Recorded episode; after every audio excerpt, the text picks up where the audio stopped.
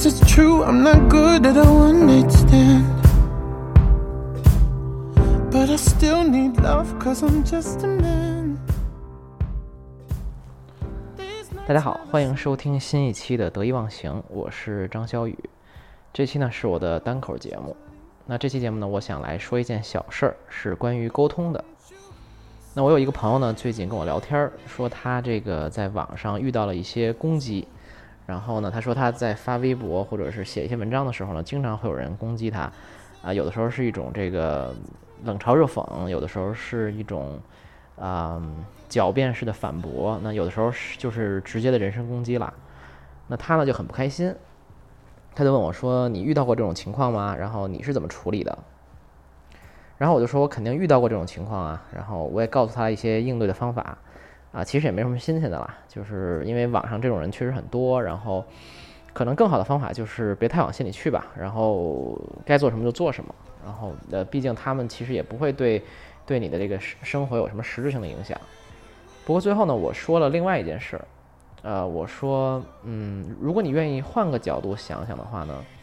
其实有时候这种人他是在试图和你沟通。哎，一开始呢，我其实用的不是这个“沟通”这个词，我用的是这个“刷存在感”。我说这种人有的时候攻击你呢，是为了刷一种存在感。呃，这个词其实在这个时代也被用的很多啦。但是后来我又一想呢，我觉得这个词其实不太准确，因为刷存在感呢还是一个单方面的词，那沟通呢其实是一个双向的过程。那为什么说这种人可能是在借用这种方式来跟你达成一种沟呃达成一种沟通呢？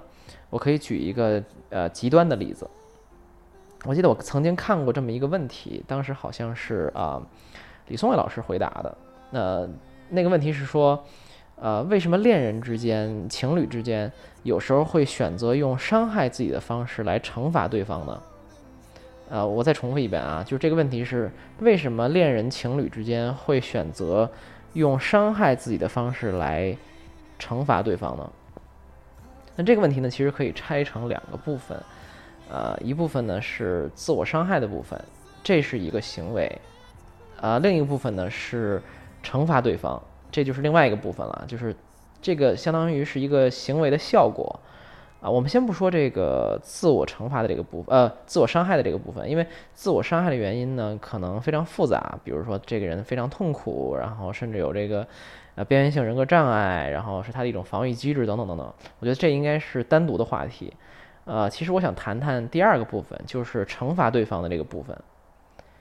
呃，从这个问题本身来说，所谓的惩罚对方，应该是两个人中，呃的其中一方伤害自己的获得的一个结果，也就是说，甚至说可以说是一个功能。啊，我觉得这里面有一个很核心的概念，其实要啊强调一下，就是。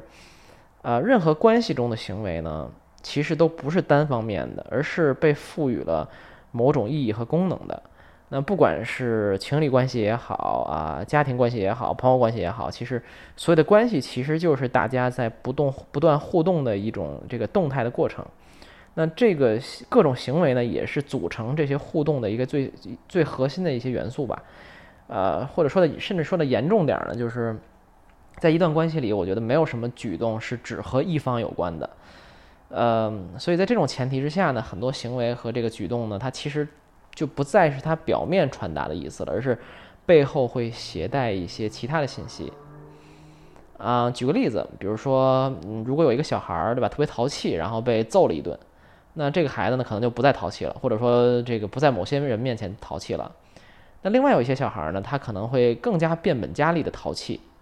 然后呢，他就被的这个揍得更厉害。那对于这类小孩，就是后面这种小孩呢，其实有的时候，并不是他真的想去淘气，或者说淘气让他特别特别开心。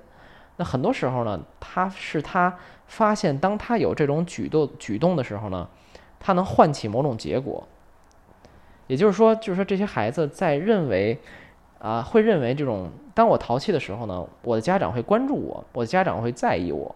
那虽然我挨揍了，有点疼，对吧？但是为了获得这种注意力也是值得的，所以这就是一个行为，呃，就是淘气在一段关系之中的作用，就是获得他人的反馈。所以呢，很多时候我们看到的很多这种非常奇怪的、匪夷所思的行为呢，其实并不是这个人真的很奇怪，或者他很难以难以理喻，然后匪夷所思。其实更很多时候是因为另一方的反馈维持了，甚至说保持了，甚至说助长了他的这种行为。比如说，我们想象啊，一段情侣关系或者亲密关系里面啊，比如你和你的这个男朋友或者女朋友，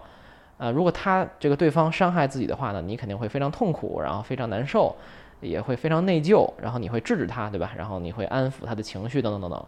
然后甚至你会说你呃，你请请求他说下次不要这么做了。那这些反馈其实传递出来的一个潜台词呢，就是说，当你伤害自己的时候呢，我是非常在意的，我很在乎你，我不希望你这么做。那这个态度呢，当然是很好的，是没问题的。但是呢，比如说对方，呃，你的男朋友或者女朋友，对吧，在做一些其他事情的时候。或者提出其他要求的时候，你的这个，呃，态度，并不是太关心，或者不闻不问，对吧？回答不痛不痒的。那这个时候，你传达的一种潜台词是说，你做这些举动的时候呢，我是不太在乎的。结果呢，上面两种态度如果结合在一起，就产生了一个非常可怕的信号。你你就发出了一个非常恐怖的信息，就是说，你只有在伤害自己的时候，我才会非常在乎。结果呢？这个时候伤害自己这件事儿呢，变成了一个被你的反馈所激发和维持的一种行为。那它呢，在你们的关系里，实际上承担的就是一种沟通的功能。也就是说，在这段关系里呢，有一方觉得只有用这种方式来发出这个讯息，才发出声音，对方才能接收到，或者说才能听得进去。所以呢？尽管他会受到各种劝阻，你会跟他说：“哎呀，不要这么做了。”呃，等等等等，他还是会不依不饶的反复这么做，啊，继续这把这个这个什么一哭二闹三上吊是吧？或者更准确的说是，就正因为你劝阻了他，他获得了一种关心和关爱，你表示出来这种在意，他其实才会不依不饶的这种继续闹下去。所以在这种在你们的互动之中呢，这种模式就保持了下来。当然了，我们这个例子是一个比较极端的例子，呃很其实比较少的人在亲密关系里会伤害自己了。但是很多时候，这种一方反馈给另外一方，激发出他的各种行为，或者说维持他的各种行为，这个模式是非常常见的。所以有时候会想，呃，有的时候我会想，就是说，在一段关系里面，有时候一个人可能做出什么举动，嗯。当然，很多时候是这个人本身的问题，比如他伤害自己、攻击你、欺骗你等等，肯定是非常非常不对的。但反过来想呢，嗯，有的时候对方其实是在寻求一种沟通，甚至有的时候你的某些行为帮助维持了这种沟通的方式。所以在这种情况下呢，有的时候不仅要在对方身上找问题，啊，可能也要在自己身上找一些问题，在关系的层面上去寻找问题。啊，说到这儿要插一句吧，就是我知道这个就是心理学的思维方式有有时候对人的要求是比较高的，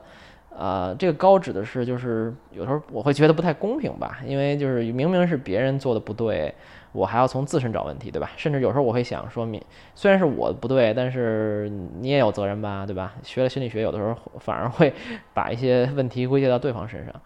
嗯。那那对对于这件事儿，其实我只能说，嗯，其实人生在世，我们能控制的东西很少吧，所以自己可能是为数不多的我们能控制的或者说觉察的一个东西，所以，呃，对自己要求高一点，可能也不是一个坏事儿。包括我自己呢，肯定也犯过很多错误，然后伤害过他人，然后，呃，我觉得更重要的是去觉察这些东西，否则。当我们都不知道自己陷入了某些模式，或者说犯了某些呃错误的时候呢，也很也何谈去改正他们呢？啊，扯远了啊，就是继续说回来，就是回到刚才那个问题，就是为什么恋人之间会选择用伤害自己的方式来惩罚对方呢？那实际上呢，就是说在这段关系里，这个人除了自我伤害以外呢，找不到其他的发生渠道。所以造成这种行为的原因呢，很大程度上是你给他的反馈，让他认为自我伤害是唯一的解决方法了。甚至呢，有的时候我们外人的解读都是偏颇的。你可能觉得他在惩罚自己，呃，惩罚对方，实际上他可能是寻求关爱，或者是把对方推开，希望不要他靠他不要靠近我，等等等等。所以我们经常会把自我的理解投射到他人的行为的之上。嗯，所以这个有时候我们要获得一个事情的真相，要去慢慢的这个体会和挖掘吧。所以其实这个，呃，这让我想到一件事情，就是我发现人，就是任何人，我觉得都有一个终极的需求，就是都是希望和他人沟通，非常渴望被他人理解的。那在亲密关系里，在家庭关系里就不用说了，甚至在很多不是那么近的关系、很松散的关系里面，我们也是希望被他人理解的。嗯，所以很多时候我们做的很多事情，本质上都是在散播，啊，散发出各种信息，就 send send all kinds of message。但是很多时候我们又不愿意去直接的表达，我们会把它包裹在各种。呃，情绪里明喻暗喻里边，然后拐弯抹角的表达里面，甚至是一些莫名其妙的行为里面，但实际上，呃，可能更好的方式，呃，是直接去表达，或者说，如果从另外一个角度来讲，可能我们应该做一个更好的聆听者，啊，这个聆听代表了不不只是耐心的去啊听对方真的在讲什么。呃，实际上，呃，表面上在讲什么，而是它背后散这个发送的那个讯息到底是什么？啊，我觉得这期节目呢，呃，可能能送给我很多朋友吧，包括也送给我自己。就是很多时候我们真的是太太喜欢猜测别人怎么想了，而不是真正简单的就是很坦诚的去面对和沟通吧。那这些很多小小的误会和错位信息。呃，累积起来，有的时候就会造成一些不不能挽回的结果，啊，甚至有时候你会在余生反复想，对吧？如果我当时把事情和他说明白，人生是不是会有有所不同呢？当然了，这些这个问题可能永远也没有答案了。但好在呢，我们未来的日子还长，是吧？OK，那这期节目就到这儿了，谢谢你的收听，我们下期再见。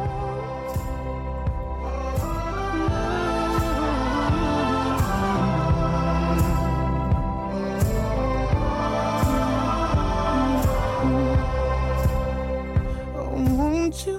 stay?